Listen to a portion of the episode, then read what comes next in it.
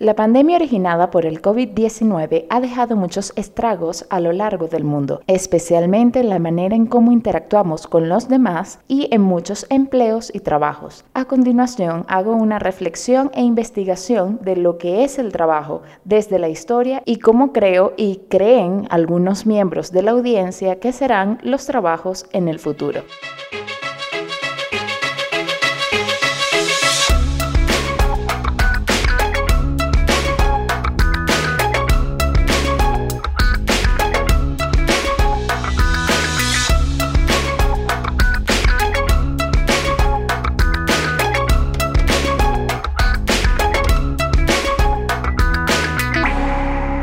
Hola a todos, bienvenidos una vez más a Descubriendo el agua tibia. Yo soy María Angélica Ramírez y te doy las gracias por acompañarme en este nuevo descubrimiento. En primer lugar, quisiera enviar un cariñoso saludo a la primera persona de la que tengo conocimiento que es angloparlante, que habla inglés de manera nativa y que escucha este podcast y por eso quiero enviarle un gran saludo a Kim. Gracias por escuchar este podcast. I hope you are enjoying the podcast and thank you for listening y antes de que quiten el episodio por escucharme hablar inglés, quisiera introducir el tema. El trabajo. Se han preguntado dónde surge, cómo lo vemos desde la antigüedad y cómo sería el trabajo en el futuro. Esas son las preguntas que trataré de responder a continuación. Tenía mucho tiempo sin hacerme esta pregunta y ustedes saben que a mí me encanta.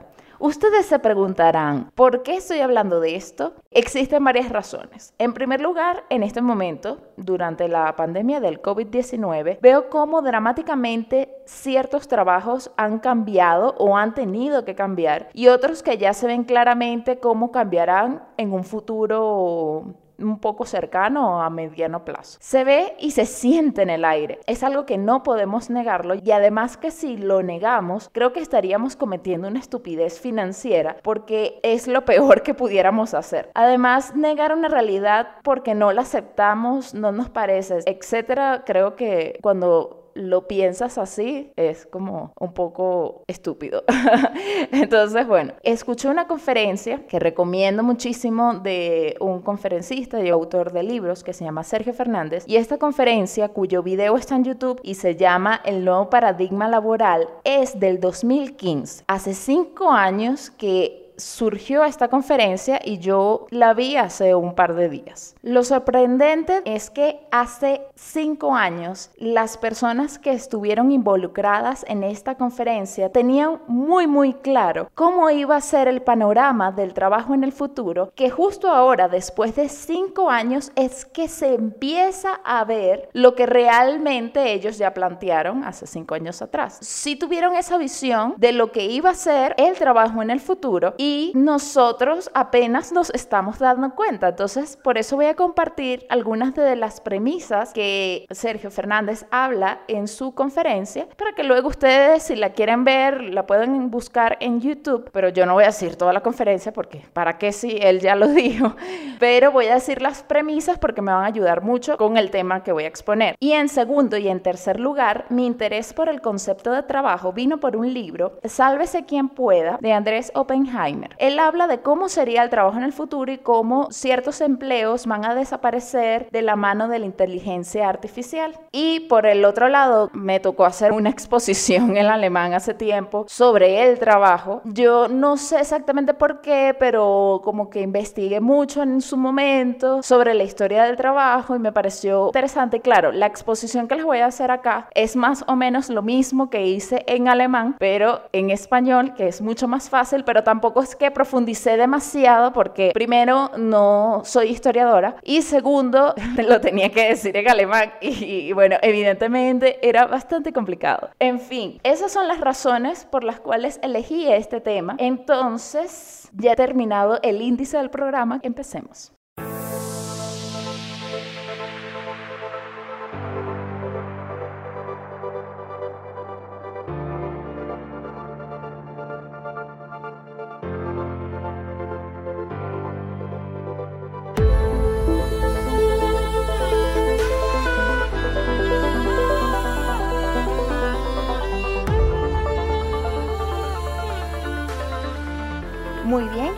Empecemos con la palabra.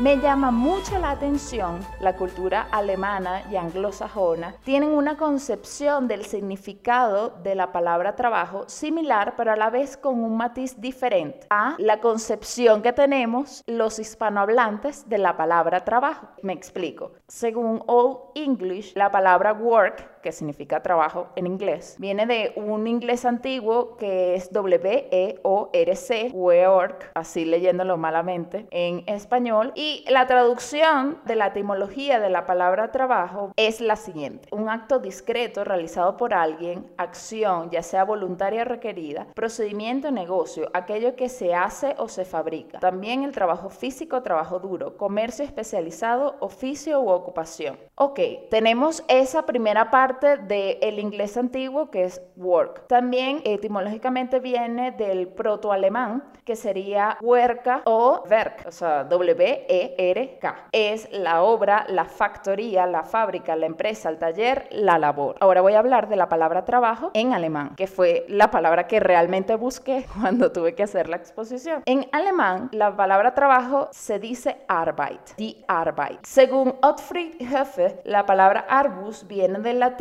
para designar tierra cultivable como una expresión para su procesamiento, es decir, el procesamiento de la tierra, en latín, arbus. La palabra trabajo desarrollado desde el antiguo árabe y alto alemán es palabra que en ese momento a menudo tenía significado de dificultad y necesidad. Ya tenemos trabajo de la tierra y dificultad y necesidad. Se sospecha que existe una relación entre la palabra rabota, que es eslava, de rabú, sirviente o siervo, que se puede traducir con trabajo de sirviente o servicio temprano, y de la cual se formó la palabra robot, casualmente, en el siglo XX. Esto es un comentario aparte, esto es como un mini spoiler de lo que vamos a ver en el futuro o de lo que luego plantea Oppenheimer en su libro. Es interesante Ahora pasamos a la palabra en español. El trabajo como dificultad en oposición al ocio. Trabajar como una actividad para garantizar el sustento y mejorar las condiciones de vida. Ahora, la palabra trabajo deriva del latín tripalium, que era una herramienta parecida a un cepo con tres puntas o pies que se usaba inicialmente para sujetar caballos o bueyes y así poder errarlos. También se usaba como instrumento de tortura para castigar esclavos o reos. De ahí que tripaliare significa tortura, atormentar, dolor. Aparecida en el siglo VI, según Alan Rey, la palabra trabajo es un desverbal de trabajar, que proviene del latín popular tripaliare, que significa atormentar, torturar con el tripali. En el siglo XII, la palabra designa también un tormento psicológico o un sufrimiento físico. Ahora bien, tenemos que en alemán es dificultad, sirviente, esfuerzos. En inglés es labor, actividad que se requiere voluntaria o obligatoriamente. Pero en español es un significado horroroso que significa tortura, dolor, tormento, que todo viene trabajar tormento al parecer según Wikipedia. Yo sí tengo un poco de fe en el poder de las palabras, en el significado de las palabras. Yo soy una persona que cree en eso y no sé si nos haya afectado en la visión que tenemos psicológica incluso de lo que significa trabajar para nosotros y lo que significa trabajar para un anglosajón o para un alemán. Eso es un punto de vista interesante de estudio. Además, como dato curioso, como hice esto en una exposición, yo busqué en Wikipedia la palabra trabajo en alemán y salía un montón de información. Salía la etimología de la palabra Arbeit, salía la historia del trabajo y salían un montón de significados filosóficos, etc. Pero cuando la busqué en español me salían como unos enlaces, significado del derecho, significado de la filosofía y estaba muy escueto. No había tanta información como si había en el desarrollo de esa palabra en alemán, lo cual también me hizo pensar que quizás, y esto es una vulgar conjetura, nosotros los hispanohablantes no hemos concientizado, no no hemos reflexionado tanto sobre el trabajo como si lo han hecho los alemanes, por lo menos en este caso. Y también me llama mucho la atención porque yo no estoy diciendo que los hispanohablantes no trabajamos, porque evidentemente sí lo hacemos, pero quizás no hemos tenido una reflexión tan profunda sobre eso. Y si no hemos tenido una reflexión tan profunda y simplemente hemos trabajado por inercia, creo que es momento de despertarnos de esa inercia y darnos cuenta de lo que estamos haciendo. Me parece un ejercicio sano en general, no solo con el trabajo, sino en la vida.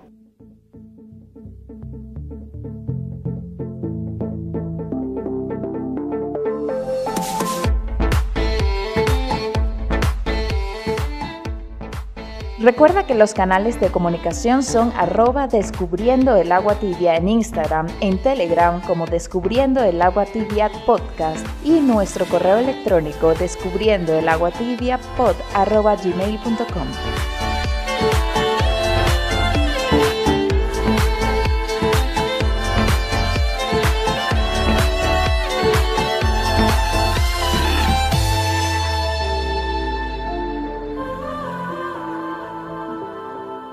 Ahora vamos con un poco de historia. Obviamente este podcast no es de historia y seguramente quizás, espero que no, pero quizás si cometa algún error, no voy a ser súper precisa con los datos históricos, sino voy a ser así como un vuelo súper superficial. Voy a resumir, no sé, 5.000 años de historia en un minuto. Haciendo esa salvedad, yo solo lo que quiero es como que analizar un poquito de lo que expuse también ese día en la clase y cómo ha evolucionado un poco el trabajo, ¿no? También invito, si alguien quiere profundizar al respecto y compartirlo en Descubriendo el agua tibia, ustedes saben que existe la figura del bonus, que aún no se ha hecho, pero que si alguien quiere profundizar, quiere que yo hable más sobre un tema que ya se habló en el podcast de un episodio, se puede hacer fácilmente. Empecemos con la prehistoria. Así como yo pensé que yo dije, el hombre de las cavernas no iba conscientemente a trabajar y a cazar de las 8 de la mañana a las 5 de la tarde. Nadie trabajaba en realidad. O sea, la gente no veía eso como un trabajo. Simplemente salían a cazar o a recolectar frutas o a alimentarse porque lo tenían que hacer. Era algo de necesidad, si no, no iban a comer. Y si, por ejemplo, iban a construirse, no sé, una choza o una aldeíta o iban a, a adecuar su cueva, bueno, eso no era considerado un trabajo como tal. Pero hasta que llega el intercambio o el trueque entre diferentes, voy a decir malamente, tribus o civilizaciones, desde que empieza el trueque, ahí es cuando al principio empezamos a entender un poco el trabajo. Ahora, en la edad antigua, y aquí hablo de todas las civilizaciones antiguas, desde las egipcias, los griegos, los romanos, los mesopotámicos, todas, todas, todas, todas. Ya empezando la edad antigua, vemos que empieza empiezan a ver las primeras monedas. Y aquí, cuando ya se inventa la moneda, vemos también las primeras clases. Y aquí sí vemos ya el trabajo. Entonces, están los agricultores, los artesanos, los comerciantes. Luego están los esclavos, los reyes, los artistas que pueden ser de todo, los que hacían obras de teatro griegos o los que pintaban los jeroglíficos de todo, los artistas en general. Me imagino también que los arquitectos, por decirlo así, que no era arquitecto como tal, era parte del artista,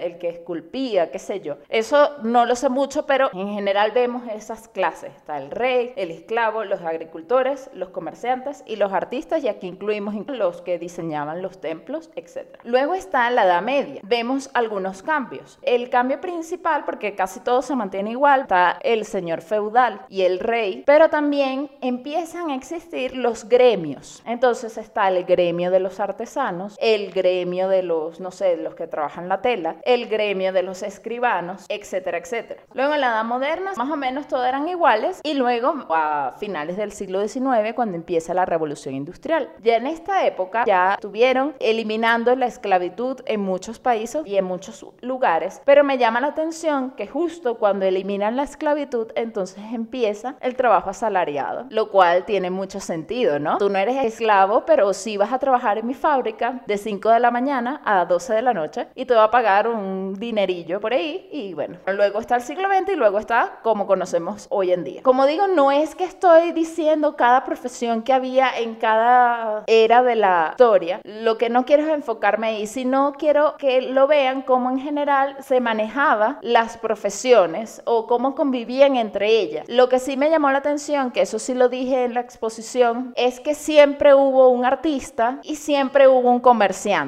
Hubo otros trabajos que sí cambiaron, supongamos, el escribano a, mano luego tuvo que aprender a escribir cuando inventaron la imprenta con la imprenta o qué sé yo, pero hubo profesiones que sí tuvieron que evolucionar, pero siempre el que vendía, vendía y ya, compraba sus cosas y vendía, se relacionaba con el comercio y el artista en sus diferentes ámbitos siempre fue artista. Pero ya conversamos que bueno, que ya llegamos al siglo XX, que es la industria y seguimos así pero ahora planteo la pregunta, ¿estamos viviendo un cambio de paradigma laboral o vamos a tener en los próximos 10, 15, 20 años exactamente una industria como la hemos visto en el siglo XX, que es la fábrica o la industria tecnológica, la empresa grande que contrata a la gente y la gente trabaja de un horario a otro horario y luego se va para su casa? Esa es la pregunta que me estoy planteando aquí. Según el libro de Andrés Oppenheimer, sí, estamos al frente de un cambio, según su libro sálvese quien pueda.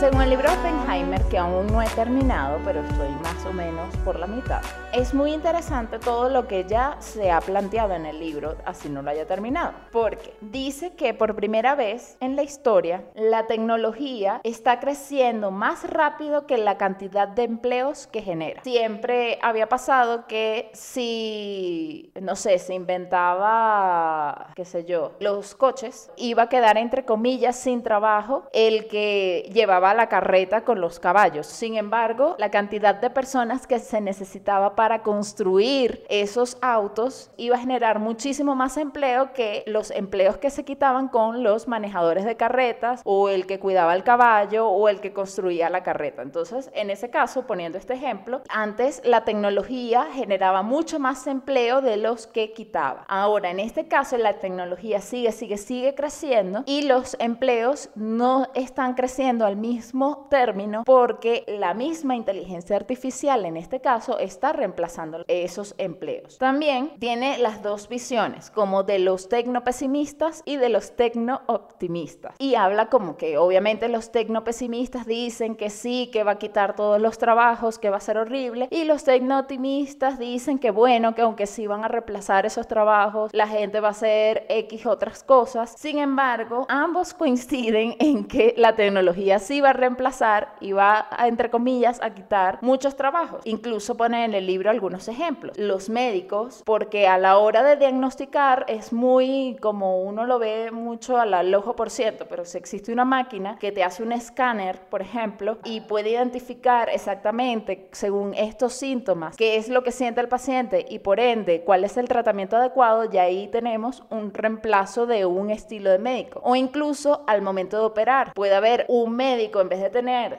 ocho médicos en una sala, no sé cuántos médicos se usan en una sala de operación, pero si tenemos una máquina, quizás sea un médico operando una máquina y dos personas más en vez de ocho. Así, por ejemplo, no se está diciendo que sí, lo reemplazará por completo, pero sí eliminará la cantidad de personas que se necesitan para una actividad. También en la industria del turismo, él visitó un hotel en Japón que está prácticamente toda dirigida por robots y que en todo el edificio solo habían dos personas humanas controlando que los robots estuvieran haciendo su trabajo adecuadamente. También habla de los periodistas, de los meseros, de los profesionales de la banca también, que eso ya está un poco más claro, ya lo hemos visto, etc. En el libro dice que si tú tienes un trabajo y te preguntan, ¿qué haces tú en tu trabajo? Y tú respondes algo fácil, tipo, no sé, yo pido órdenes, supongamos que la persona sea mesero, yo pido órdenes, limpio la mesa y traigo la orden. Entonces, si eso es es muy fácil, él dice, ese trabajo va a ser perfectamente reemplazable por una máquina. En cambio, si tú tienes un trabajo que es más complicado de explicar, que requiera creatividad, capacidad de análisis, esos trabajos todavía no van a ser reemplazados por las máquinas. Esto para que lo tengan en cuenta. Dicen que también van a surgir nuevos trabajos, obviamente, como ya digo, no al mismo crecimiento, pero bueno, eh, van a surgir trabajos nuevos como el técnico del robot o un técnico de algoritmos de inteligencia artificial, pero también va a surgir la policía digital porque ya que hay más transacciones digitales, se va a necesitar una policía que regule o que vigile que no te roben el dinero. También dice que hay profesiones que cambiarán drásticamente, como los profesores, que no es que van a dejar de existir, pero como lo hemos visto a lo largo de la historia, eso va a cambiar y en realidad yo pensaría y diría que tiene que cambiar. Es necesario que la educación cambie, no la manera de impartir la educación. Pero también es bastante optimista con todo lo relacionado con el entretenimiento, con los deportistas, los artistas, porque esas actividades o esos empleos se mantendrán ya que como la gente va a tener más tiempo libre porque va a hacer las cosas mucho más rápido gracias a la inteligencia artificial, va a tener más tiempo también para el entretenimiento y por ende la industria del entretenimiento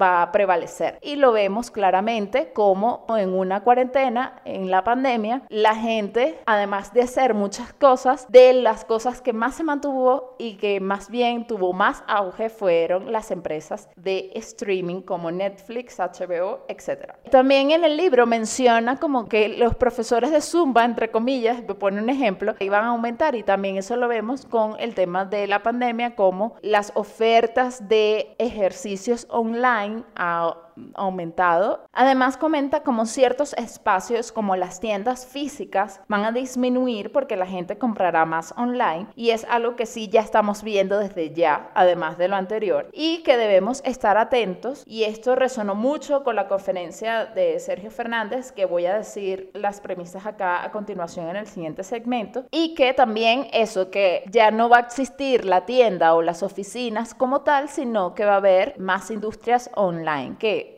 como ya dije, ya lo estamos viendo con la pandemia. De igual manera, si ustedes quieren que yo hable más del libro de Andrés Oppenheimer y que haga un análisis, profundice más sobre este tema, que yo solo estoy mencionando, súper abuelo de pájaro, todo lo que en realidad dice el libro. De hecho, esto que comenté lo dice en los primeros dos capítulos. O sea que hay mucha más tela por cortar. Lo pueden avisar en los comentarios de Instagram o pueden escribirme y me dicen, por favor, María Angélica, sí, habla del libro completo, cuando te lo leas entero, cuéntanos qué te pareció, lo que sea. Entonces, ya saben, tienen una tarea. Esta es la primera tarea del episodio de hoy para la audiencia.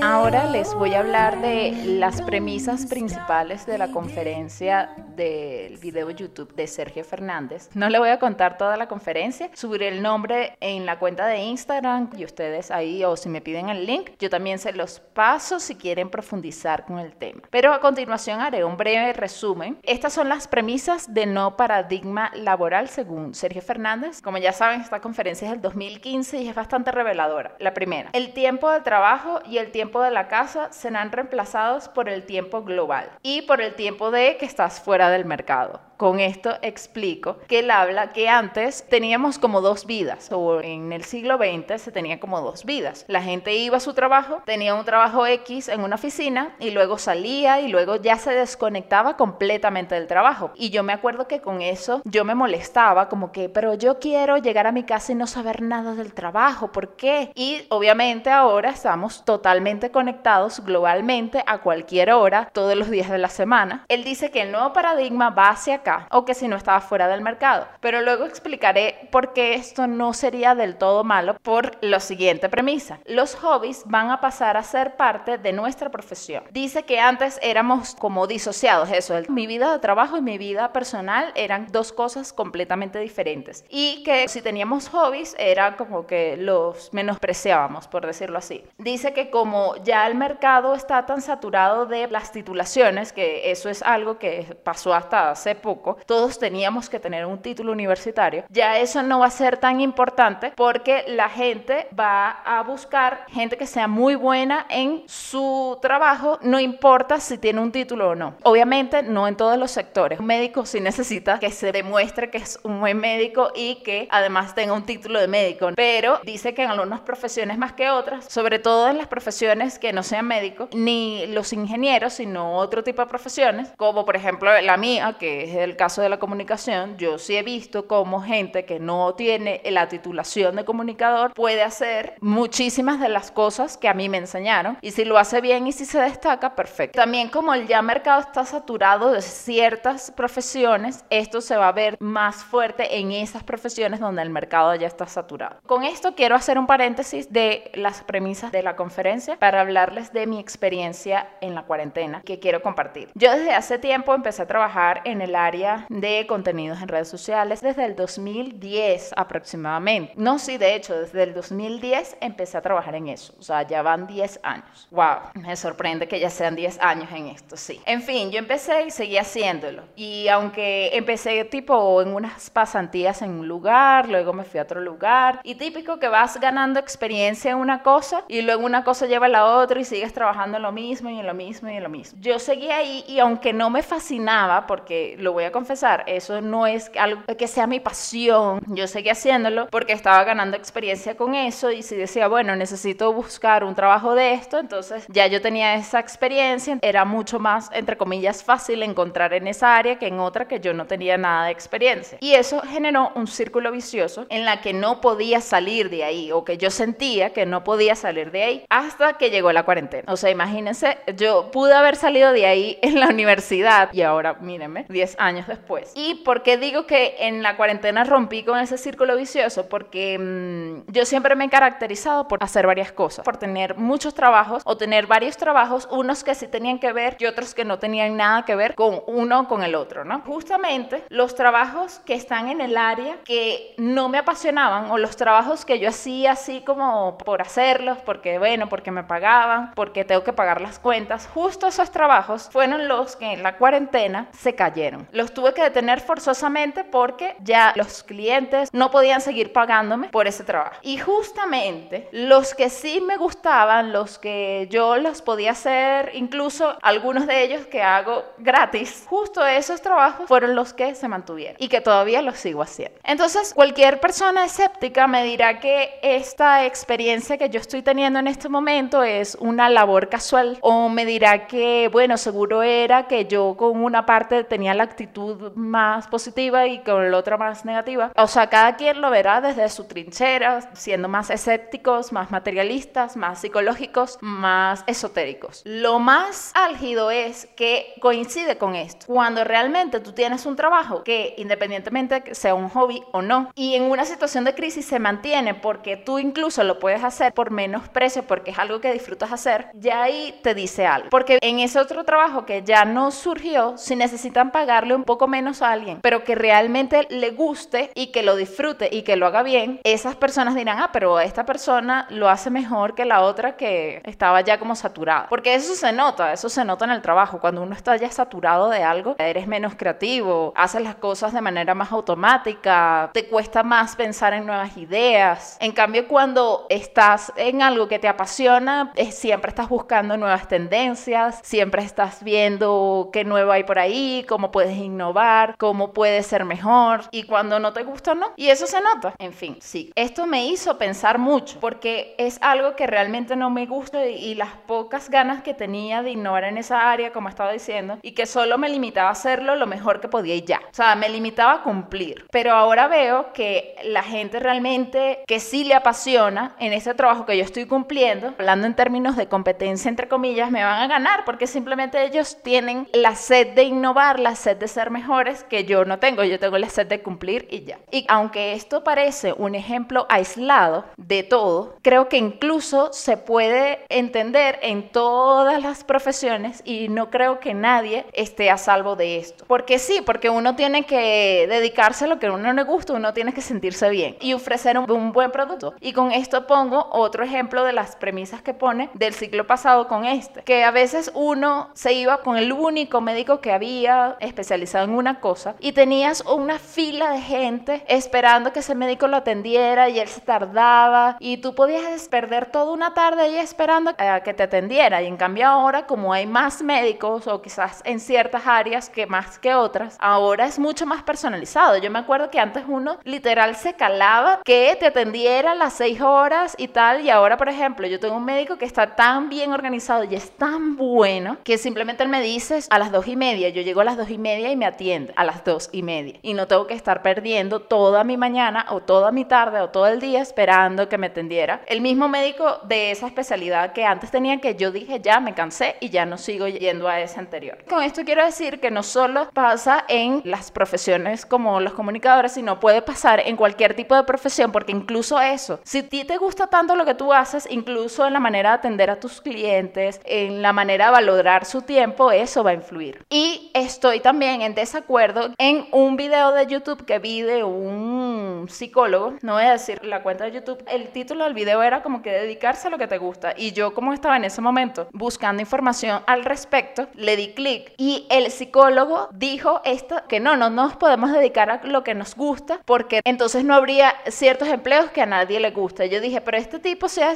o sea, ¿qué mentalidad tan cerrada tiene este señor que cree que a nadie le gusta hacer ciertas cosas que seguro a él no le gusta? Y yo luego pensé, por ejemplo, en el caso mío, de las áreas que a mí no me gustan hacer. Y que luego conozco gente que no tiene nada que ver con lo que yo hago, que dice, ay, a mí me encantaría hacer y describe más o menos las cosas que yo hacía. Y yo, ¿qué qué? Yo eso ya no, no quiero hacer más nunca. Pero entonces es eso, siempre va a haber alguien que le va a apasionar, que le va a gustar, algo que a ti no te gusta. Entonces yo ahí sí yo dije, este psicólogo no voy a escuchar más nunca ningún video de este señor. Y también hablaba como que si nos empezaran a pagar por las cosas que nos gustan, nos dejan de gustar. Entonces yo pensaría tipo, entonces realmente no te gustaba, punto. O sea, yo creo que sí hay cosas que a uno sí nos gustaría que nos pagaran y que nos gusta por hacer. En fin, quité video porque dije, este señor está dando pésimos consejos y no quiero conectarme con esto. Entonces, bueno, igual también este puede ser tema de otro episodio.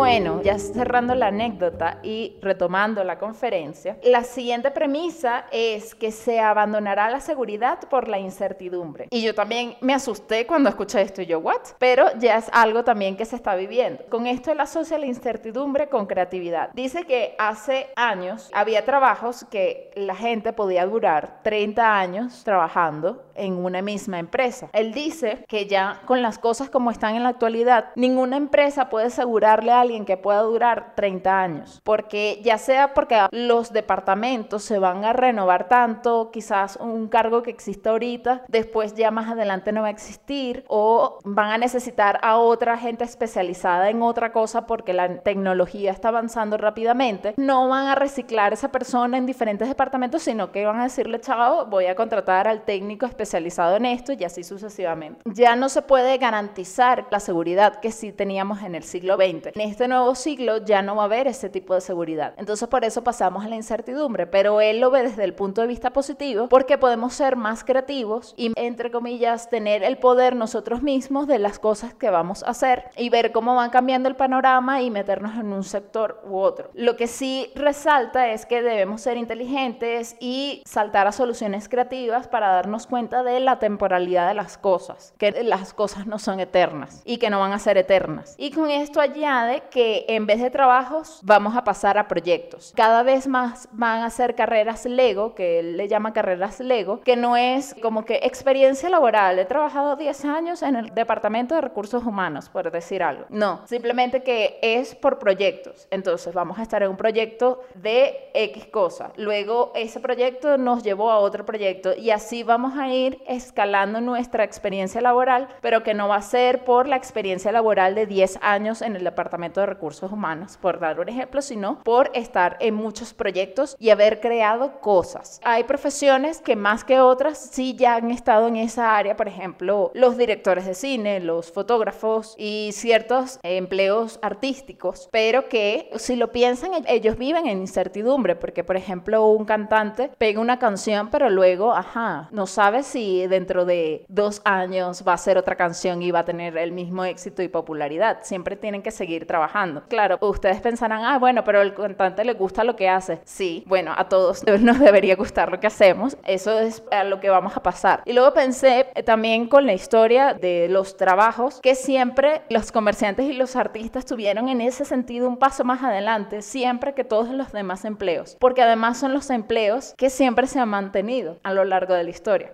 También la titulación universitaria se reemplazará por las carreras Lego, que ya lo mencioné, y que en vez de titulaciones van a ser especializaciones o capacitaciones. También pensé un poco como en los peluqueros, o sea, hay peluqueros que estudian, pero no hay una licenciatura en peluquería, por decirlo así, pero sí se capacitan y sí se especializan en temas que incluso un peluquero normal dirá, no, esta persona es experta, por ejemplo, en color, en corte o lo que sea. Poniendo el ejemplo de los peluqueros, él dice que la mayoría de las carreras también van a pasar, obviamente no todas, como ya dije, como los médicos, etcétera, pero no es que las especializaciones se eliminen, pero la gente se va a capacitar más y no va a ser una carrera universitaria de cinco años que te van a hablar de un montón de cosas que tal vez no lo uses en la carrera también, sino que van a capacitarte en las cosas que realmente tú estés interesado o tú necesites. De ahí va a pasar la educación, por decirlo así. También la siguiente premisa es que las empresas grandes van a pasar a ser empresas rápidas, que los consumidores cada vez vamos a buscar más la eficacia que la grandeza de las empresas, porque sobre todo estas empresas grandes son muy burocráticas, entonces como que no, necesito tal cosa, no, déjeme llamar con el departamento tal y luego que te pasan al departamento tal, entonces no, es con el otro departamento y entonces tardas mucho. Las empresas grandes incluso están emulando modelos de empresas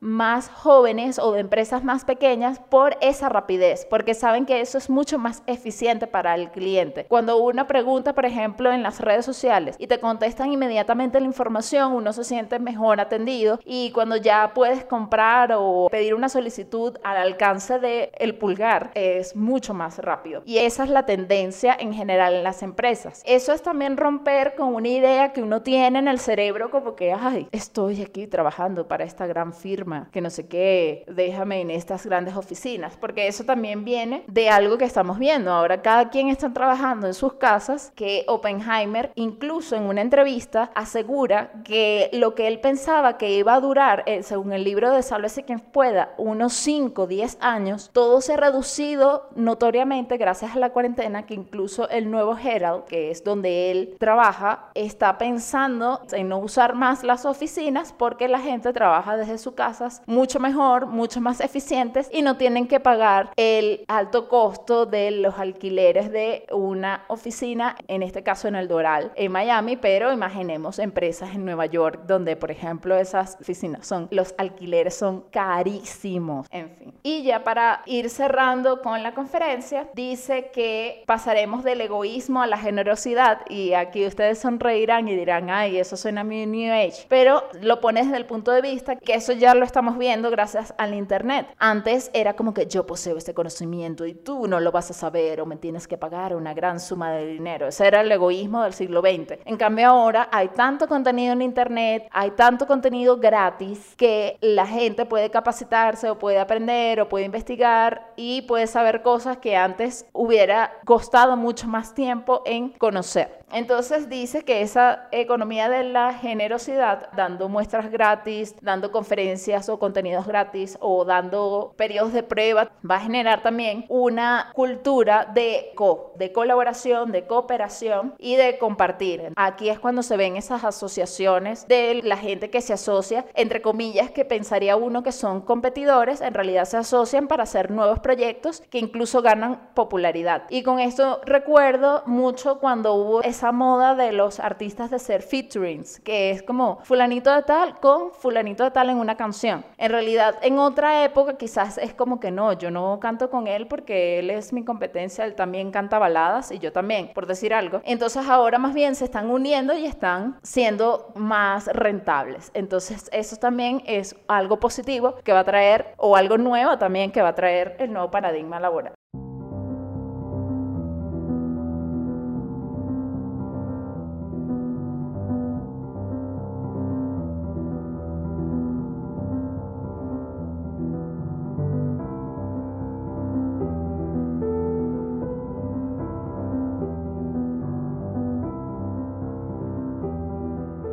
Yo no me imaginé que este capítulo estuviera siendo tan largo, pero bueno, es un tema que me pareció interesante y quería compartir con ustedes. Hace unos días pregunté en mis redes sociales personales y en las redes sociales de Descubriendo el Agua Tibia cuáles pensaban que iban a ser los trabajos del futuro, cómo pensaban que iba a ser el trabajo en el futuro, más que los trabajos. Después de pasar las bromas típicas como espero que con mejor internet que el que tengo ahora, que eso fue una respuesta que me dieron, y otros comentarios como que la Claro, esto era una broma, ¿no? Pero luego dije, pero no, si ahora hay distanciamiento social, más bien el trabajo de la prostitución se vio afectado incluso a migrado o ha evolucionado a los videos de internet o las fotografías en internet pagas. Entonces eso me hizo pensar también que incluso la gente, lo que popularmente, que es totalmente una mentira, que dicen el trabajo más antiguo del mundo, en realidad no es el trabajo más antiguo del mundo, uno, y dos, no son como los artistas ni los comerciantes. Esta gente, sobre todo ahorita a niveles de pandemia, ha tenido que evolucionar a otros métodos de consumo.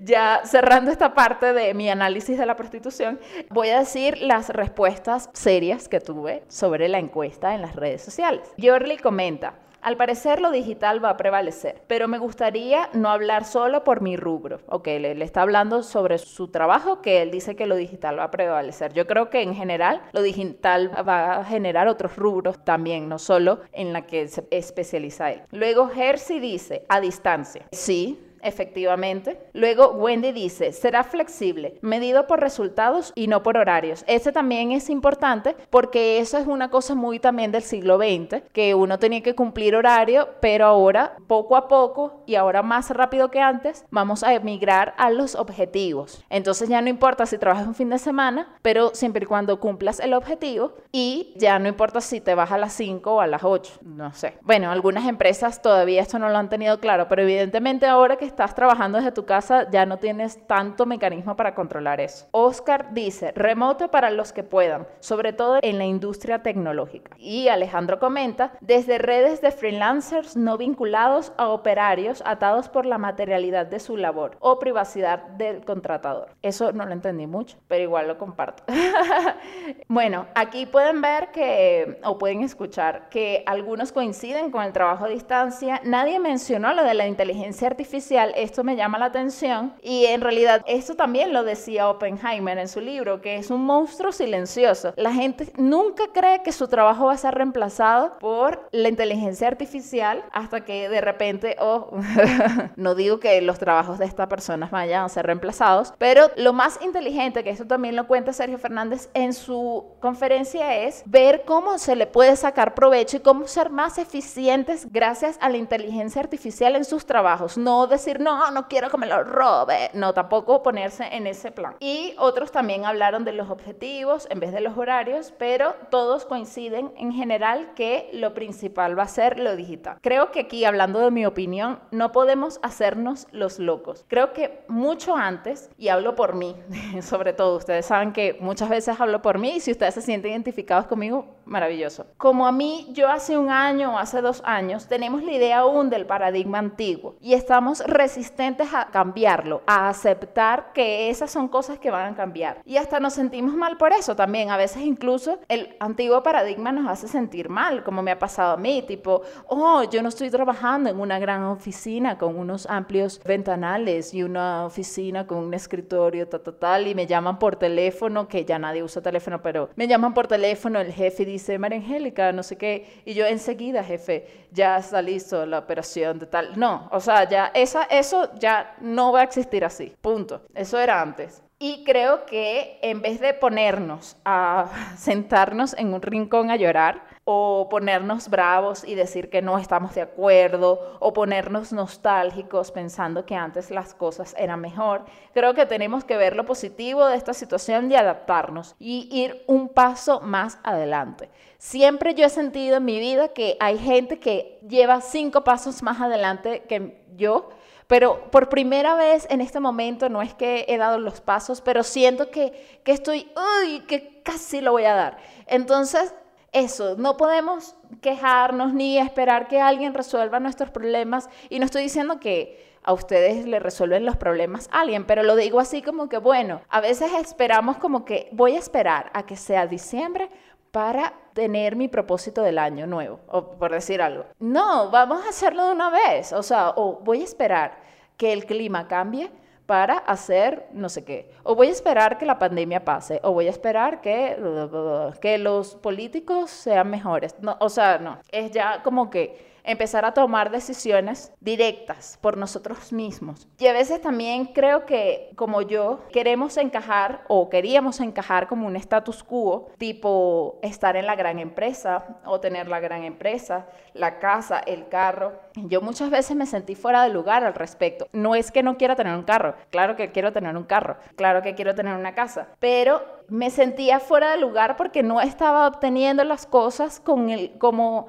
como se obtenían antes. Y bueno, las cosas han cambiado, esa es la realidad. Y también recuerdo como de muchas oportunidades de mi vida pensé, ay, si hubiera hecho tal cosa antes, habría aprovechado esta y otras oportunidades, y si no hubiera sabido estas otras cosas, iba... Yo creo que yo seguiré trabajando, yo seguiré indagando y trabajando al respecto, pero creo que por primera vez estamos siendo, o por lo menos, o sea, tal vez ahorita me dicen, María Angélica, descubriste el agua tibia, porque esto ya se sabe de hace cinco años, sí, efectivamente, sí. Esta conferencia, por ejemplo, fue hace cinco años, pero creo que ahorita estamos en la oportunidad de tomar decisiones a tiempo y acertadas. Y creo que tenemos que ser resilientes y adaptarnos a los nuevos cambios. Yo creo que eso es el reto de este principio de siglo.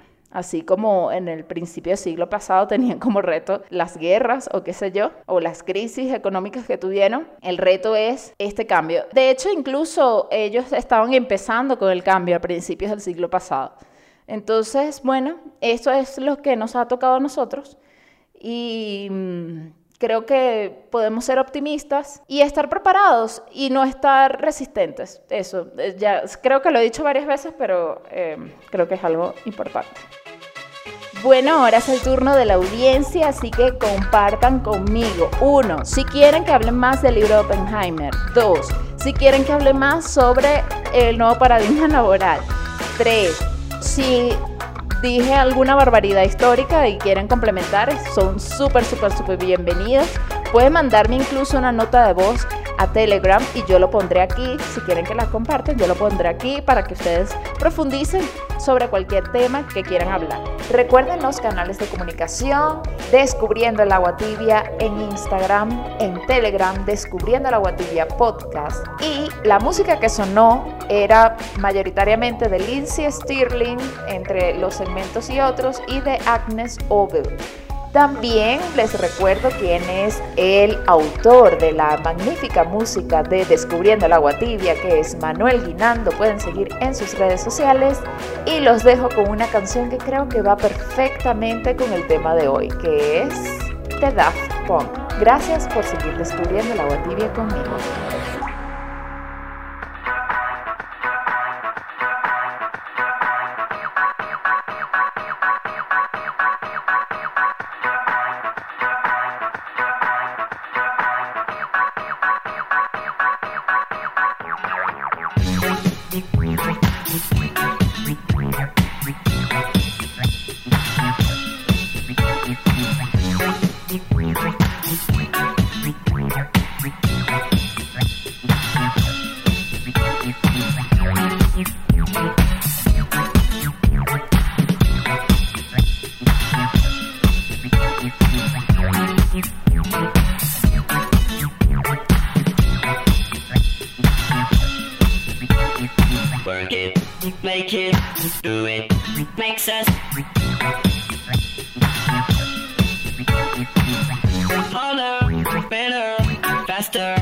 Stronger.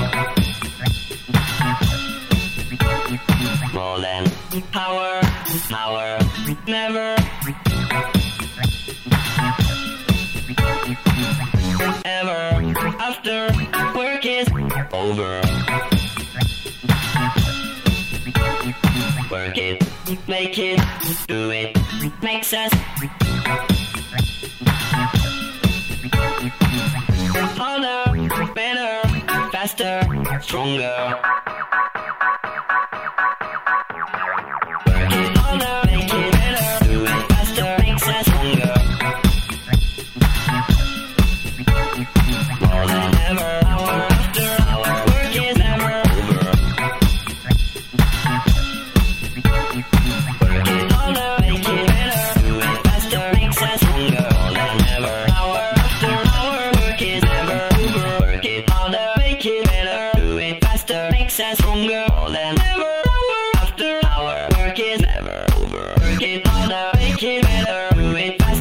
princess hunger